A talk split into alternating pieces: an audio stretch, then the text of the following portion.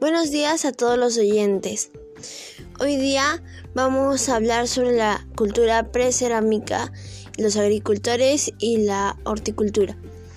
El precerámico andino es el periodo inicial anterior al surgimiento, al surgimiento de la cerámica, periodo inicial de ocupación humana en el área andina de, de Sudamérica que precedió a la introducción de la cerámica ocurrida aproximadamente alrededor del año 2000 a.C.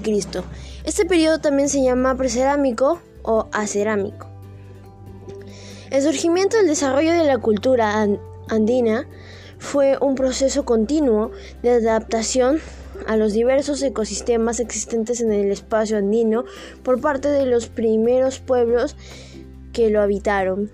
El periodo precerámico abarca desde la llegada de los primeros cazadores recolectores al espacio andino alrededor del año 10.000 a.C., hasta el surgimiento de los grupos sedentarios hacia el año 6.000 a.C. El hombre llegó de Asia a través del, del estrecho de Bering y paulatinamente fue ocupado todo el territorio americano. Esta es la teoría más aceptada del poblamiento americano. Del norte se traslada a Sudáfrica a través del istmo de, de Panamá y hace aproximadamente 17.000 años el hombre nómade hace un ingreso a la región centroandina ocupando las punas y los valles templados marítimos.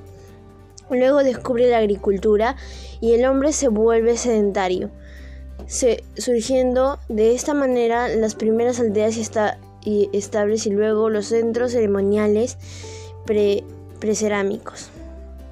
Hacia el año 8000 a.C., los antiguos peruanos iniciaron el proceso de domesticación de las plantas por recolección selectiva al seleccionar las especies que se ajustaban a sus necesidades para favorecer su reproducción.